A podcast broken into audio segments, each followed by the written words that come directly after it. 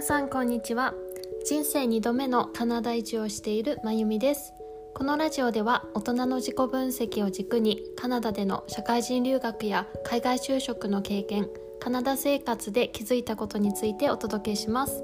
皆さんお元気でしょうか？え突然ですがえ皆さんはジャーナリングや日記を書いてますか？私はですねあのゆるーく本当にゆるーくあのジャーナリングをしているんですけど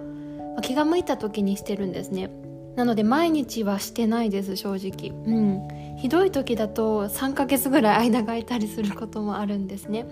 うん。でも大体ペース的には、まあ、3日に1回とか1週間に1回ぐらいのゆるいペースでやってますね。いつからやってるのかというとコロナが始まった年にやり始めましたね、うん、2020年の8月から始めたんですけれども。うんそうなんです。本当にひどい時はさっきも言ったように3ヶ月ぐらい放置しながらあのそれでもですね細く長く続けていますね。うん。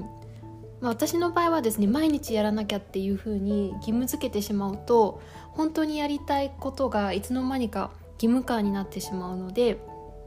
まあ、やりたい時にやるっていう緩いペースで続けてます。で今日はですねこのジャーナリングを見返していてちょっと伝えたいなっていうことがあったので、えー、ラジオを録画して録音しています。はい。で今日のトピックなんですけれども、えー、原因を探らなくてもいいということで、えー、お話ししたいと思います、まあ、これどういうことかというとですねあの先月12月なんですけれども結構ですねあのテンションが低い月だったんですよ、まあ、テンションとかあとモチベーションもねなかなか上がらなくってうん。なんかすごく悲しい出来事があったり辛い出来事があったわけではないんですがなぜか不思議と、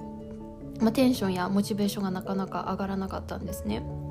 で私の中でもう何とかしてちょっと気分を盛り上げなきゃって思っていろいろ試したんですよ。まあ、例えば、えー、外をあのもっとたくさんお散歩したりとか運動する機会を設けたりとかそうですねあの天気がいい時は極力太陽の光を浴びたりとかあとはあのビタミン D ですねをあの摂取したりとかいろいろやったんですよね。うん、そうそうそうはい、あとはまあ自分と向き合う時間をたくさん設けたりとかしてなんとかですねあの状況を良くしようとか何が原因なのかなっていうのをいろいろ自分の中で探ってたんですよ。で結論から言うと原因は不明という形で終わりました。うんそうでその時のねジャーナリングに書いてあったことをちょっとここでお伝えしたいなと思ってます。うんはいえー、ここ数週間特に悲しいことがあったわけではないけど、えー、テンションやモチベーションがなかなか上がらない。かっこ今もだけど、えー、天気が悪いからなのかな。やりたいことは明確にあるのにそれを想像すると、え心がワクワクするのになぜかテンションが低め。そしてそのことに罪悪感を感じている。でもそれって、えエネルギーが高いやえ、テンションが高いモチベーションが高いイコールいいこと、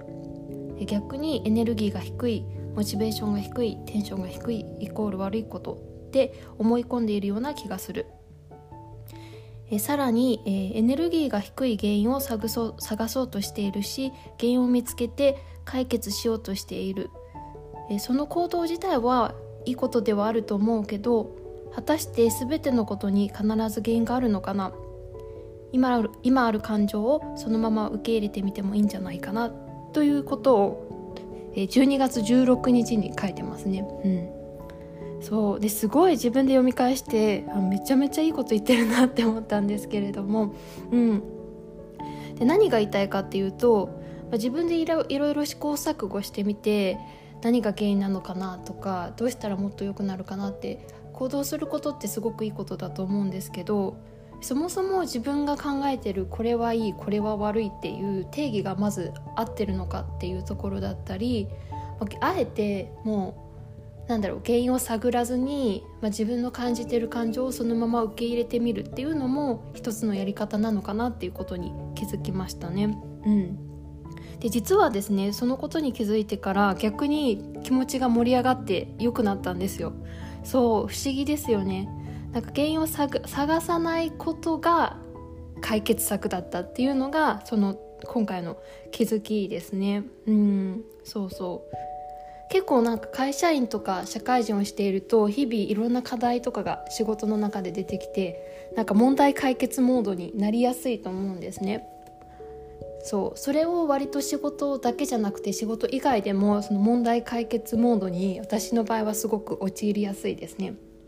何か起こると何が原因なんだろうっていろいろ考えて探ったりとかそう自分で分析したりとか考え思考したりっていうのが結構あるんですけどうん、そういうことをすることでいい方向に進むこともあると思いますし、まあ、それをしてみてうまくいかない時は、まあ、今回の私のようにもうあえて原因は探らずにそのままを受け入れるっていう形もあるのかなっていうふうに思います。はいということで今回はですね私のジャーナリングを振り返ってみて、えー、皆さんにお伝えしたいことをシェアさせていただきました。はいそれでは